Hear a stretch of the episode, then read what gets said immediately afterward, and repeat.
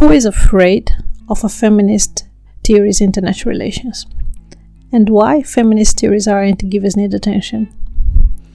My name is Alini and today we are trying to answer these questions. To help us to navigate through the subject, we have a guest today, Professor Marysia Zalewski, a specialist in global politics who uses uh, critical feminist theories in her extensive research in the area. And we are also going to dive in the need of having feminist analysis in international studies. And why are these theories sometimes discarded as not important in understanding international dynamics? And we also will analyze the value of adopting a feminist perspective on international relations. We hope that all of you enjoy our special international and international episode today.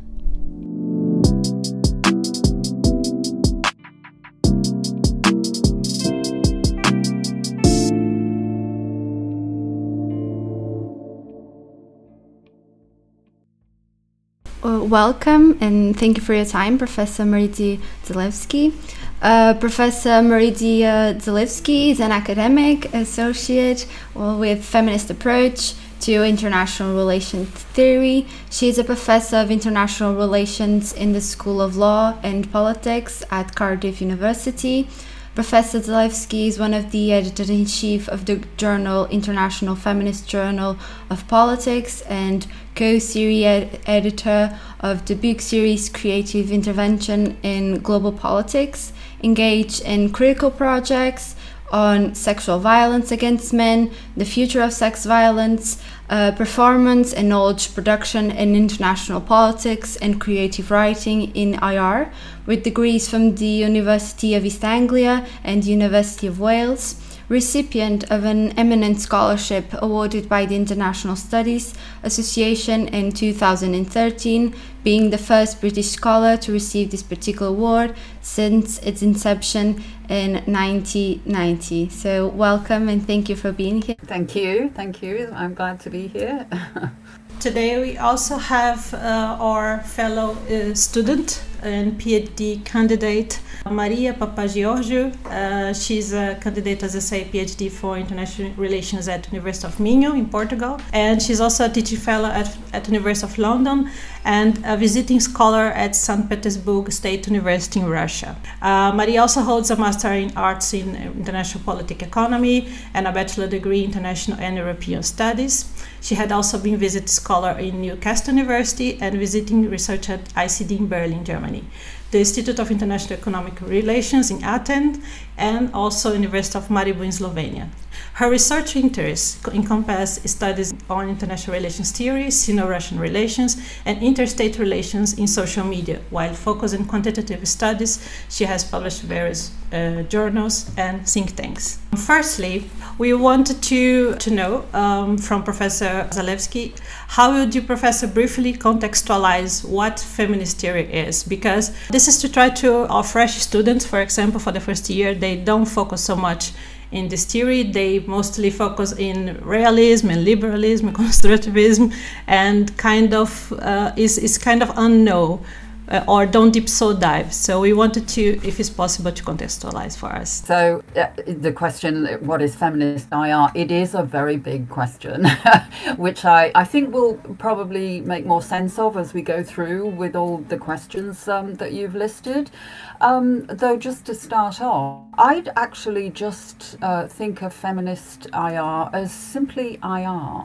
It's actually just international politics or the study and analysis of international politics, but through feminism and using feminist questions and centralizing feminist questions. The, the centering of feminist questions never go away.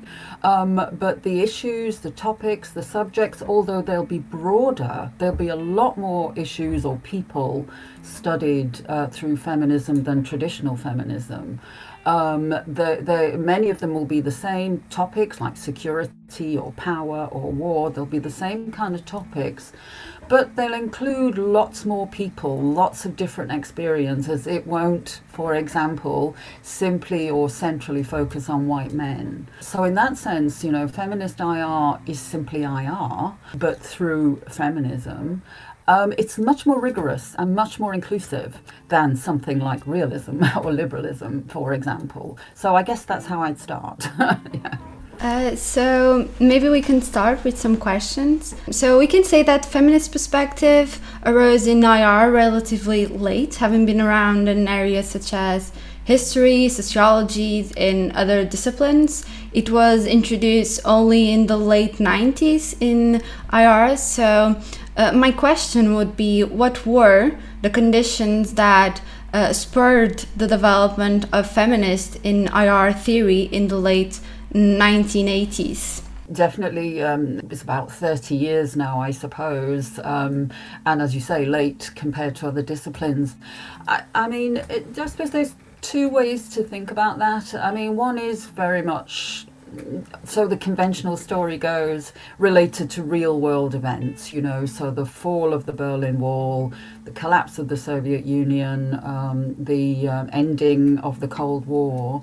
Um, I guess one of the arguments there is that traditional IR, particularly realism, ha- uh, did not predict this, and and something like realism in that very traditional way kind of values this kind of whole prediction um, part of international relations, and so it really in some i mean it's a little bit more complicated i suppose but it, I, I, suppose the key thing there is that it reveals some of the inadequacies of traditional theories um, in, in such a big global event and, and really being taken by surprise and not being able to explain it in traditional terms of power politics and all of that. So i think in terms of real world events that's one reason it kind of started off in those late, late 1980s, early 90s. But also, I think there was um, there was a real appetite um, uh, in in the teaching of IR and the studying of IR to have better theories or to have more inclusive theories, more wider ranging theories which looked at again different, you know, a wider set of people or a wider set of activities and here a, a, lot of like continental philosophy so it's called you know kind of post-structuralism uh, critical theories more generally but also feminist theory was an, a central part of that and remains a central part of that i mean so-called alternative theories. So real world events the kind of staid, old fashionedness, again, for want of a better phrase, of traditional theories, and this, this kind of thirst for, for um, better explanations, better approaches, less exclusive approaches. So I guess those, those reasons are really why it started off, at least in the global north, well, particularly the US and the UK, which is where a lot of this work really did start off in the 90s. Yeah. Thank you. So, uh, my next question would be when we talk about the feminist analysis, uh, I mean, gender is the central object, or at least one of the most important ones. So, how is gender perceived through the lens of the feminist approach, and why does it matter in the studying international relations? I mean, gender, yes, I, I would say that gender is uh, a central central category of interest to feminist theorists. Um, the first reason there is that gender plays a huge role in, in making social worlds work. It's, a, it's what I call a, a massive meaning maker. I mean, our social worlds are very much structured. When I say social worlds as well, I don't just mean, you know, how people live or what becomes important. It's also all those kind of philosophical concepts we've got used to working with in academia, uh, but also they work within the real world as well, if less formally. Um, and gender is it's absolutely central to meaning making in all of that. And and there, it's such traditionally such a hierarchical um, category gender. I mean of course it's it's highly complex i think and and part of the problem i think that uh, some more traditional theorists might have is that I think they think gender is very simple, but it's it's not really because it's got so many entrails into sexuality or race or all kinds of different uh, identity categories. But hierarchies are key to all of that in some ways, and so that's one of the reasons uh, it's vastly important. And I suppose in the context of more uh, thinking about IR more conventionally, I mean, if we take someone like Cynthia Enloe, who is such a, an important writer uh, in feminist international relations, I mean, her comment that, you know, we don't understand power, we don't understand how power works at all if we don't take gender into account. And power is such a central concept in IR. So to, you know, to kind of start off with an answer to all of that, I, I think that's, um, that's kind of what I'd start off with. And maybe other than gender, as you mentioned, um, other categories are uh, important uh, and relevant in the feminist theories. And maybe my question would be um, what does gender and the feminist approach and maybe the other categories bring on um, analyzing uh, crimes such as violence, uh, sexual violence, uh, and war? I'm not sure you could have picked the two least gendered categories, or put it another way, they are so highly gendered, both war and sexual violence. I mean, if you just take sexual violence, I mean, even the word sexual. Um, that we add that word to it, to that kind of violence, already implicates gender. And so th- there's absolutely no way that you can understand or even start to think about how to understand sexual violence unless you bring in a, a feminist gender analysis. Um, you know, you know, sexual violence. It's uh, so connected to power. I, I mean, there are different ways to think about sexual violence, but one way that certainly it has been thought about. It's so connected to power, control, hierarchies, and also something like humiliation, which takes on a very different value when it comes to sexual violence against men. Um, so, all, you know, to, to even start understanding sexual violence, uh, gender is essential. You, you just simply cannot uh, start to talk about it uh, without thinking about gender. Now I'm, I'm kind of thinking about it in my head, and, and all of these thoughts are coming in. And of course, you know, with sexual violence, though, it's so problematic to starts to get paid attention to in the context of conventional international politics. You know, like, for example, well, when it is such a feature of peacetime uh, societies in some ways. And so, again, that shows the complications. You know, if, if, conventional IR is only going to be interested in sexual violence when it becomes part of a, a, a war that's of interest to them, um, they're really, you know, it's only going to tell them a partial story. And it's always just going to be in the context of the so called wider uh, issues, whatever the conflict is supposed to be about.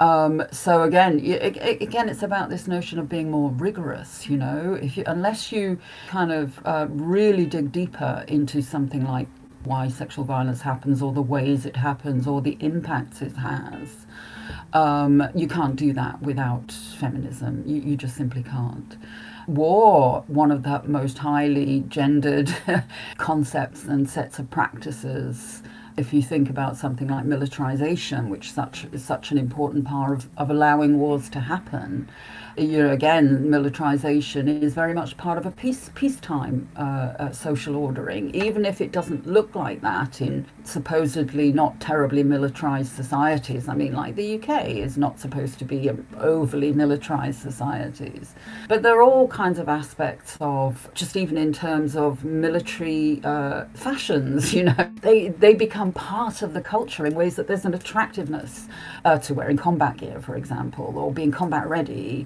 or even in the language of something like, and I'm sorry, I have to talk about him now, our Prime Minister here in the United Kingdom, and that kind of war fighting, militarized talk for example, in, in relation to COVID 19.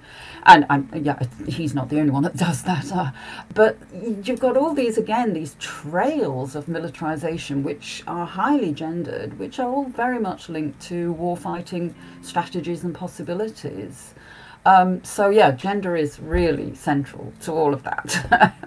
Uh, yeah, and what is that makes the feminist methodology manifestly different from other methodologies? I know I wrote that in one of my chapters, um, or talked about that as a problematic question that I kept getting asked and still get asked uh, in different ways.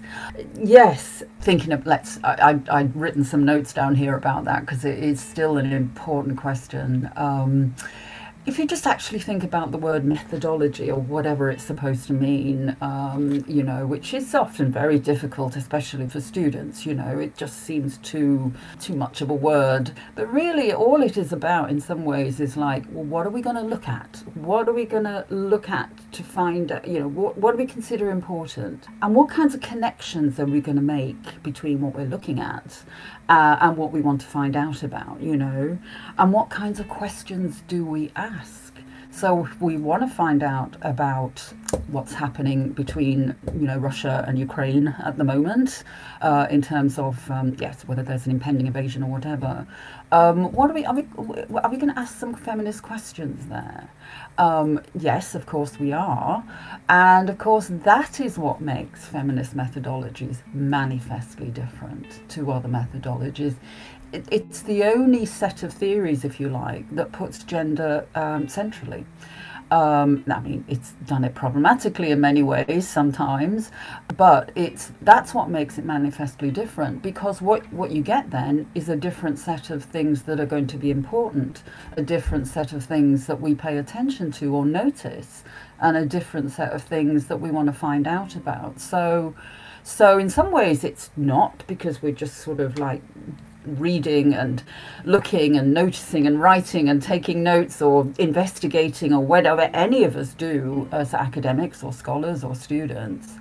But it's the questions we ask and the connections we make and the wide variety of things we'll include of importance, you know, whereas realism, I mean, it cuts out most of the world, really, in, in what it looks at. So that's it's very poor as a theory, actually, realism and liberalism. Um, so yeah, so feminist methodologies are manifestly different for all those reasons. So we can say that many prefer to ignore feminism in the theoretical field, even though several debates could be more productive if feminism were exposed an approach and has uh, Professor Zalewski has mentioned, uh, it uh, gives a, a, completely different perspective analyzing through gender. So, why is the feminist perspective overlooked in IR uh, being an important one and uh, one that should be taken in account? Yeah, I mean, it depends um, what you mean by IR. I mean, if we're just thinking about the discipline as it's conventionally kind of put together, I mean, there is a huge amount more in feminist work than there was 30 years ago. I mean, there's a huge amount of work. Uh, having said that, yes, it doesn't seem to really touch a lot of. Um, programs or, or teaching if we think about that globally um, and what? Why is that? Maybe it's too much. Maybe it's too much like hard work because you actually have to do the work. You know, you have to read the stuff, uh, and you have to grapple with it theoretically and and conceptually, and that's not as easy as as more traditional people might think. I do think there is a, a, sense that studying gender should be easy or simple, and it isn't. And I think that's a big mistake that people make. And so, you know, for traditional theories, they might think, well, it's just about women. It's just about women and women's issues. Um, on the one hand, it isn't. But on the other hand, women and women's issues are much more complex than that kind of throwaway line uh, suggests. But also, and very importantly, I think, um, I think it's the perception that women aren't that important. And you know, indigenous peoples aren't that important or whatever marginalised group. I mean, of course, all women aren't marginalised, but as a category of analysis in IR or as the groups to pay attention to, there is still what we might call a patriarchal bias that women aren't that important or interesting uh, unless they're kind of contributing to what is already considered to be important and interesting. Um, so that is really serious. I do think that um, there is this ongoing sense, and you know, patriarchal bias. Could even call it misogynist bias, although that you know a difficult word to, word to work with. Um, that women just aren't that important, and that's that's why we need feminism actually. But I do think that runs through um, traditional uh, theories, absolutely. So, does feminist theory have a separate argument strong enough to transform the field of international relations? Or if it's more a subset of other theories? And can it still enhance and expand the discourse of international relations in significant ways? I definitely don't think it's a subset. Absolutely not. It is just IR, like like I started out with. It's just IR through feminism, so it's definitely not a subset. And yes, I do think it has. Well, I think in some ways it's already transformed IR in the sense that it presents a a wider, uh, more inclusive picture of whatever we count in global politics a wider picture of how power works, a wider picture of how security works or doesn't. You know, if you ask questions about security and you put women at the center, you you're you're going to get a whole um, a whole lot of different answers than if you just put traditional men at the center you know, take take COVID nineteen again. I mean, how can we not? Um, you know, so many questions about security there in terms of who is secured by uh, government policy or not, who is secured by access to the vaccine or not. You know, who who dies, uh, who who cares, uh, in all kinds of ways of thinking about care, and that they all involve security. Um, you know, in some ways. So, yes, I do think feminism, um, eh, you know, in the broadest possible sense of how one might be uh, an expansive critical feminist thinker. Um, I do think it's it's strong enough um, uh, to stand on its own in a sense. I mean, this doesn't mean to say that its gender is the only important thing. Of course, it's not. So, yeah, definitely not a subset. Okay, so throughout the conversation, I think you already mentioned that the critics say that this is more of a um, women only centered uh, theories and it's lapsing into only being interest in women. So, what can be said uh, about those critics? Well, I trying not to be rude, I suppose. like, why would you know? Why would men, for example, not be interested in something which is more inclusive, more rigorous, better at explaining issues of importance in international politics because it takes more into account. Um, you know, so in that sense, why would men not be interested in that? I'm trying not to be rude.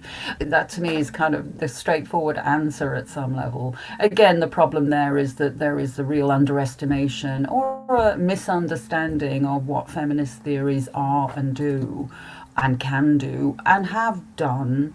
Yeah, so it, it's a lack of knowledge, it's um, a level of ignorance at some level, and a level of unwillingness to pay attention to feminist work.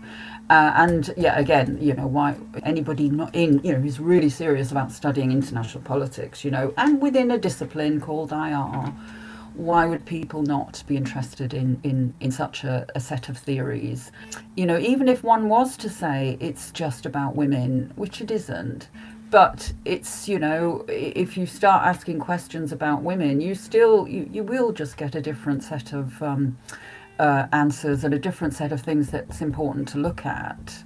And and that will just give different perspectives on the world of global politics. And and that's important in and of itself. Uh, so thank you very much professor zalewski.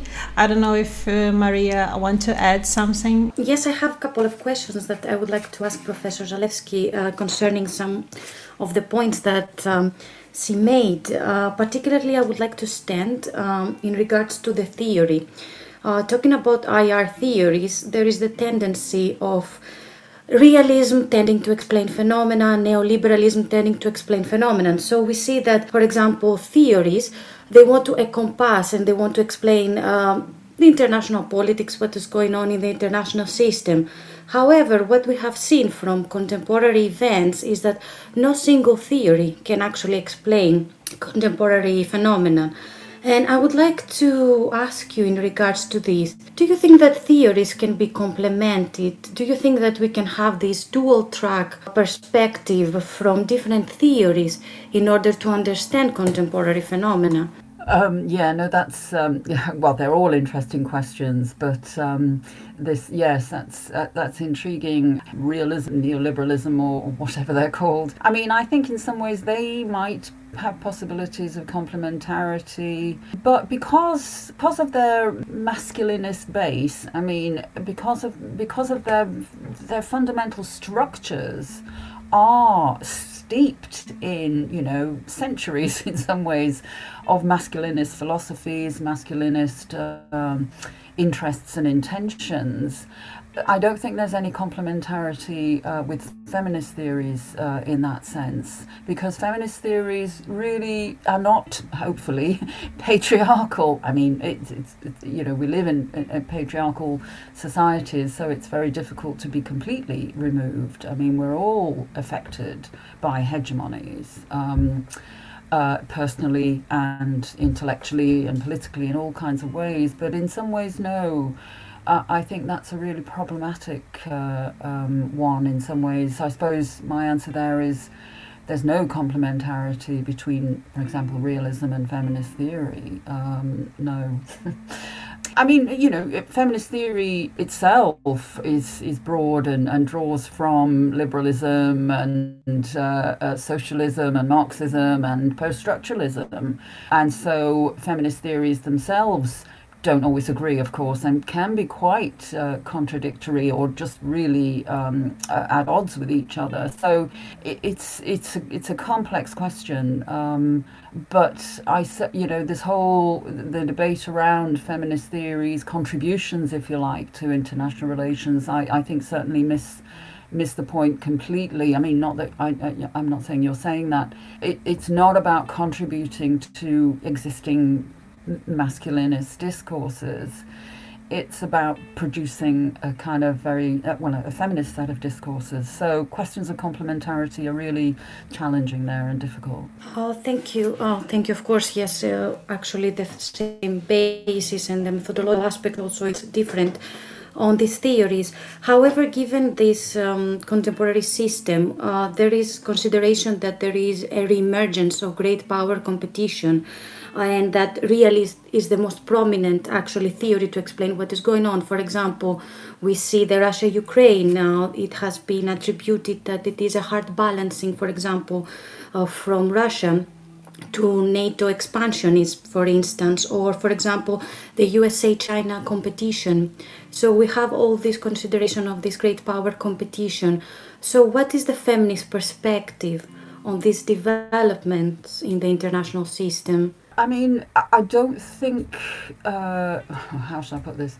I mean, those kind of images of international politics, although, yes, I can see see them and they are very important and in the media and, and in obviously lots of policy and political discussions but they aren't necessarily um, all clearly all that defines what's going on in global politics. They are just a couple of things important, I know. Um, but in a sense, you know, the feminist work is the feminist task is not then to just simply um, respond to what is already again a masculinist kind of um, presentation of what matters in global politics. It's actually to say, well, perhaps something else is more important, you know. What gets swept under the carpet, or what are we not noticing when we again, once again, get our kind of eyes and ears and, and attention just drawn into these very masculine power games. And so, in a sense, you know, that idea of um, uh, the contemporary system is, is really a very conventional approach which feminist uh, theorists may just not want to um, uh, discuss at all, or certainly not just in terms of what can I contribute to that particular perception of, of, of global politics. It's yeah, I, I guess the feminist kind of responses there are less to focus on what is already, you know, decided in a sense in, in a kind of masculinist system but to uh, I don't know, you know, yeah, what work is masculinity doing actually in you know in Ukraine in Ukraine um, Russian uh, dilemma, whatever I why why I've said that I don't know, but that you know what what what what work is masculinity doing? I mean, that is the first question that I'd certainly be asking, um, which may of course not seem to be the most important question uh, from a realist point of view, but then the feminist response is just to kind of say, well, not that, well, I don't care. you know, obviously I care in a broad sense, but like your interests, you know, the realist, is, are not my interests. So I'm not responding to that agenda. I'm going to ask my questions. Yeah. okay. We could come up with a whole article on what work is masculinity doing in Ukraine Russian debacle at the moment, and not, you know, with the leaders, the media. Um, yeah, so much there. Oh, yes, thank you. Uh, in regards to the masculinity that you referred, feminist studies, uh, they have actually discussed uh, about the concept of toxic masculinity, particularly lately after the Trump administration, or for example, from previous examples uh, with President Putin and Angela Merkel, that was one of the most prominent example of toxic masculinity. And since you have done extensive research on gender, and we see lately in the society that we see significant changes when it comes to internal politics and the society.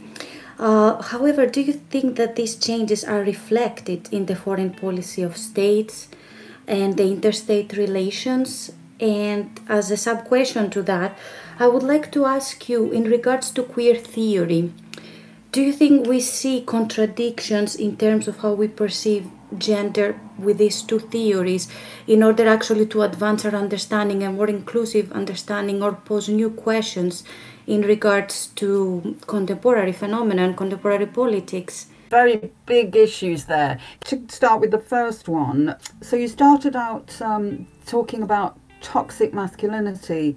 I wasn't quite sure what the question was, but but I'll I'll ask I'll come back to that or ask you to, to clarify. But just to say a couple of words about toxic masculinity. Um, it, it's uh, yeah clearly as you say it's become a kind of uh, phrase uh, of late and I was I was thinking about it um, or having read something about uh, it in terms of um, kind of climate change, actually, which is another big uh, issue in global politics that is highly gendered. Um, and somebody, um, Megan MacKenzie, uh, I think, writing about, um, you know, the, the, the idea of toxic masculinity and fragile masculinity. They're kind of two sides of the same coin. You know, a lot of what gets regarded as toxic masculinity, you know, something like the activities of incels and, you know, people who horrendous kind of massacres of women. Uh, certainly seems to be toxic, but at the same time, one can argue that it's just very fragile as well because it's, you know, that sense of entitlement to whatever is wanted, you know, whether it's power or sexual relationships with women or whatever seems to be part of supposed masculine entitlement, is often very hard to achieve in some ways. And, and to, to just go back to the climate change example, I mean, Megan MacKenzie argues that uh, uh, so much of the resistance from kind of uh, a lot of um, political leaders, male political leaders, or masculinized political leaders, is linked to ideas about masculinity and not wanting to, you know, look to kind of like not, you know, so much more interest in uh, extractive practices and all of those kinds of things that we're trying to get away from in climate change. Uh, doing something about climate change, and again, you know, what it, what work is masculinity doing there, and is it that that mix between toxic and fragile is is very significant there. But I've kind of um, digressed a little bit there. Masculinity it's it's interesting. It gets all of these kind of words associated with it. Yeah, and, they you know they can be contradictory. Uh, so yes, so, I mean I suppose just to to think through that question about foreign foreign policy, there is such a tradition there, isn't there, of of being kind of combative or you know seeing who who will who will step down or give in, and that is is really damaging in many ways. And so, yes, all of this discussion now um, of, of, Ukraine and Russia, of appeasement, that, that word which is very loaded, you know, and, and Putin's present presentation of himself, of course, over decades, really, you know, which is very attractive to a lot of people, and clearly to a lot of Russian people, maybe not lots of them.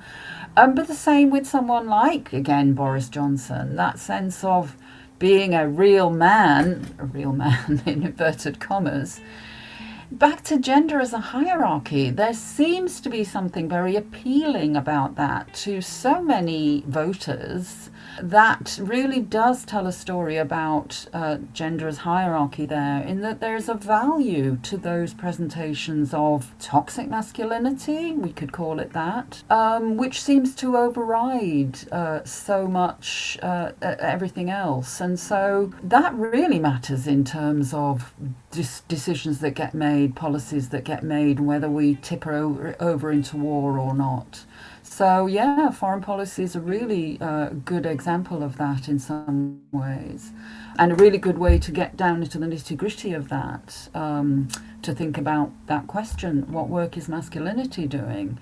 I mean, I, it, of course, it does seem simplistic, I'm sure, to a, a more traditional ear to say, well, ma- is, you know, is masculinity leading us into war? And maybe the answer there is yes, it does all the time. And, you know, all, all, kind of integrated with colonial interests and colonial legacies, which are right here in the present, and ideas about the other. And they're all that, you know, coming back to is gender the only thing that feminist theory is interested in. No, I mean, I'm sure you're all aware of intersectionality as a, as a concept, and, and even though it's not often properly uh, worked with by a lot of feminist theorists, you know, you know, gender is not alone, to put it that way, you know, it's always intertwined with ideas about race and the other, uh, and on a global scale, that, that matters so much would like to ask Professor Zalewski in regards to queer theory. Um, I would like to ask whether, whether, for example, we see that both theories they tend to be more inclusive. They tend to reconstruct certain concepts and question certain theories.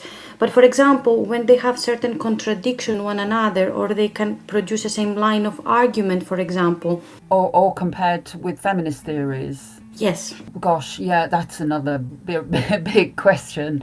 Yeah, queer theory, uh, there are certainly obviously different ways to think about queer theory. Uh, it very much is about deconstructing categories in ways that don't necessarily go along lines, you know, yes, of gender or, for example. And it's, I don't think it's, it's necessarily uh, contradictory. It does depend what kind of feminism in some ways. I mean, I have talked about feminism as a thing, but, but I mean, if, if we're talking talking about a very kind of more narrow liberal feminism, I think there may be contra- there will be contradictions with a kind of more radical queer theorizing, but in terms of the way I think about feminism, which you know I, I, I which is which draws on so many different strands um, you know radical feminism socialist feminism post-structural feminism queer thinking. So in a sense i i don't i don't find a contradiction there but definitely with something with a straightforward liberal feminism.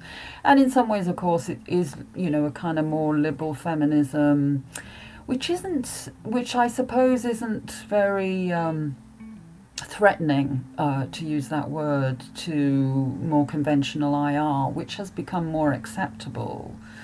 Because feminism, like queer theory, it is about um, radically destabilizing conventional patriarchal ways of thinking and doing and understanding or you know doing methodology and so that's back to one of the your other the earlier questions about um, why feminist theory is not paid that much attention to.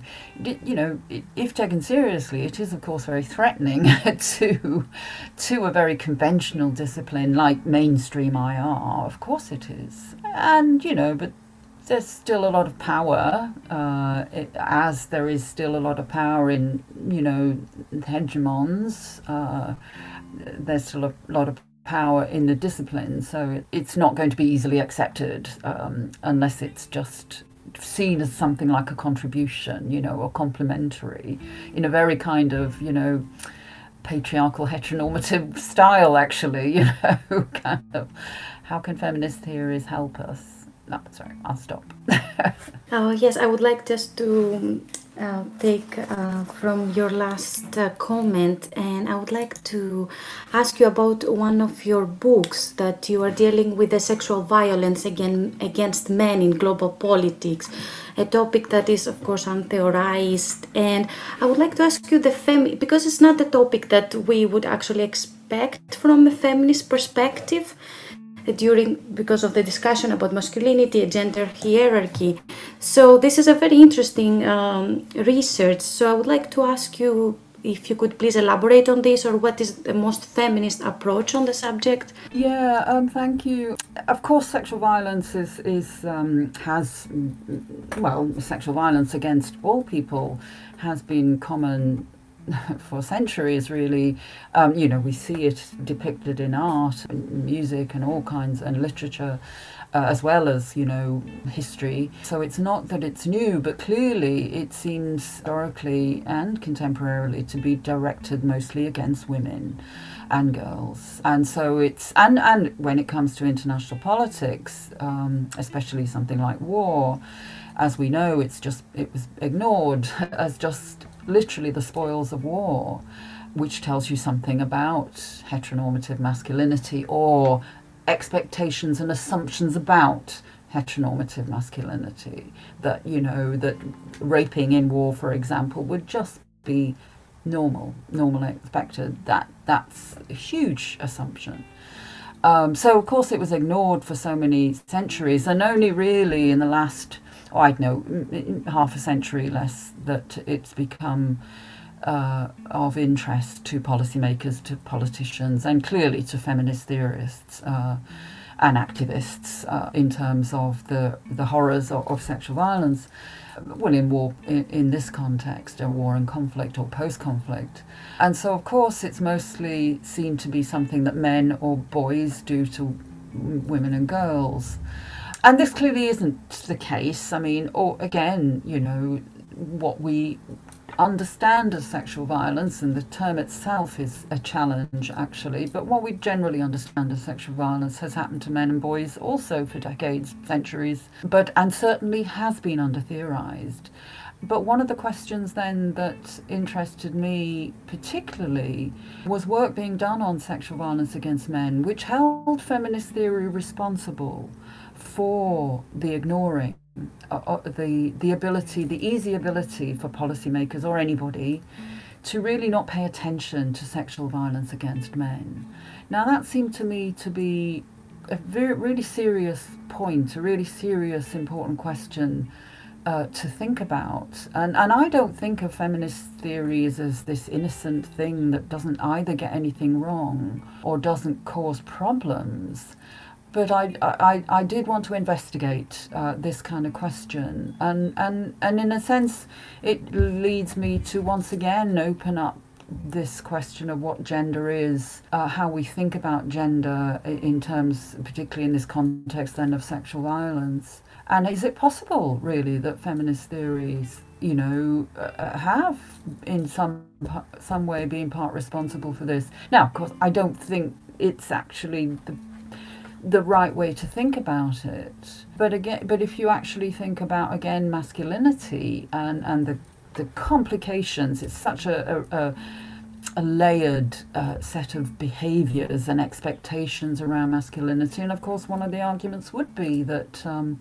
it's ignored, it has been ignored, and it, it'll be different in different parts of the world. But I think often this argument is put forward that it's so humiliating for men Um, and I'm here. I, I really am not talking, even though it is about real people. My my questions are always how do we how do we get to even think like this? What what do these things mean that we can think like that? For example, that sexual violence against men is so much more humiliating and damaging than sexual violence against women because in some ways women it's supposed to be expected in wartime, for example, whereas against men there's something different and often is regarded as worse. You, uh, rightly or wrongly, it's not the point, it's about that is a common argument. And so those questions are really important, uh, I found really important to investigate. And so that was really one of the reasons why I have been looking at sexual violence against men, not looking at real people, even though it doesn't, it, it does, it is about real people. But you know, the, the way we get to think about real people depends on how we conceptualize what's good, what's bad, what's right, what's wrong, and that's why I'm interested in those kinds of questions. Um, thank you very much. Uh, just one last question for me to conclude. Uh, since our audience is going to be mainly students and students of IR, I would like to ask you, like, um, your advice to the students of, of IR of how they need to approach the studies in the field and all these competing theories, the competing paradigms. Unfortunately, we can see that in some curriculum the feminist theory is not included or there is not much attention paid to it or sometimes for example male students they don't find it very interesting so I would like to hear your opinion and your advice for the students in IR of how to be more inclusive of these theories and how to approach all these. Gosh, that's another big question. of course, it, it's, you know, if you're a student, you know, studying IR, um, you know, you have to do what you have to do to get through. I guess I, for me, and it is different because I think universities have changed over the last few decades, and I think I was lucky in many ways. You know, when I started studying IR, I didn't understand what was going on. I just it didn't it didn't make sense to me. It's like, well, how do people even think like that? You know, it's like so. In some ways, I was able to take that seriously, but then I was lucky in the sense that, that it was at the time when feminist theory was becoming quite a novel and interesting subject to IR, and so it, it you know it was brought on in that sense. So I was lucky and able to sort of like, you know, work with something which did make sense to me. So I suppose key there is that of course, you know, students have to do their exams or essays or whatever and have to work with the literature that they're told to work with. But have a think about that you know just if you think this doesn't make sense to me don't always think then that's your problem for or your fault and you don't understand. Maybe it doesn't make sense and maybe other theories will help you make better sense of it. So i suppose i'd bear that in mind uh, and i think you can do that as students of ir contemporarily. Um, and you know, you know, pressure your your your lecturers or professors or teachers or whatever to say, well, we'd like to study more of this. Thank you very much. You know, and you never know. It might it might convince them if you give you know give give them one book. It's always Cynthia Enloe. It's always best to start with Cynthia Enloe, and just say, can we study this? You know, um, why not? Give it a go. You know, but but yeah, if it doesn't make sense to you in ways that really matter, um, then maybe it's the problem with the theory and not the problem with you. mm.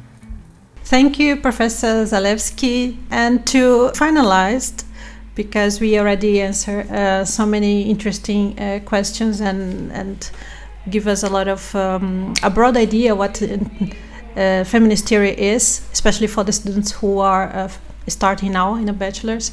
So in the end, Professor, who is afraid of feminist theory international relations? Now you put me on the spot there. Who is afraid? Um, maybe people who have most to lose, you know, which is obviously going to be a lot of senior white men, a lot of people who want to advance in their careers, you know, and that's an understandable thing to do. Yeah, those people perhaps are the most afraid of feminist IR. Um, yeah, because the, the, you know the senior white men they may well go off and do other things, you know, um, um, but then there's a lot of less senior white men who will take their place. So, what is for you, Professor Zalewski, the future of feminist theory? oh gosh. Uh, it depends where you look now, because I mean, if we're talking about the contemporary university, and of course it does differ globally, and you know, in terms of whether we think, you know, society, if I just think about the UK and, and, and I suppose Europe and the US, and North, you know, kind of global north there, there are such resistances to something like critical race theory, for example, as we've seen in the US. And that's also in the UK. It, it's, it's never linear, you know, the sense that we've had 30 years of feminist theory, it can be pushed back. And, and I do have a concern about that contemporarily. I, I see huge resistance. And just in terms of the neoliberal university, I mean, um, the restrictions on how you can you can proceed, you know, with your you know career wise or whatever, or to get promotion. People may feel they can't make the decision to work with you know less than mainstream theories. So, but that's just the university. However important you know we would like to think the university is, you know, out there, in, it's nowhere. It's just growing actually out there in the real world in all kinds of different parts of the world absolutely growing. So it's not going anywhere apart from growing. Okay that's um, that was my last question. So thank you very much. So for accepting the talk with us and give us such enlightenment of the team. So if you have a final thoughts for our listeners please Oh, thank you. I would like to thank both of you for organizing this podcast and Professor Zalewski because it allows us to ask more questions that generally we don't get the opportunities and to hear about her research and the very important work she has done so far. So it was a pleasure for me. And thank you. Oh gosh, no, I think I'm probably said enough, you know, just um you know, just just read some feminist theory. I can start with what I got here. Um, this is quite an interesting book, actually, thinking about how feminist theory. So I'm sitting here with a pile of books. So, Feminist International, How to Change Everything, Veronica Gago, who's um, Argentinian, I think. Um, and I was just thinking of that when I was speaking about feminism being out there, and she talks about all the, you know, Latin American uh, feminist movements. So, yeah, just read some feminism. And if you don't like one book, go to another one that you do like.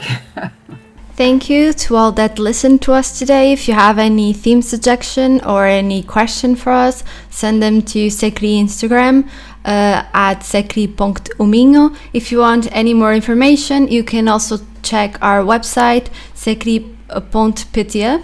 Uh, like this, we finish one more episode of our podcast. We hope to see you on the next one. E esse foi mais um conflito falado.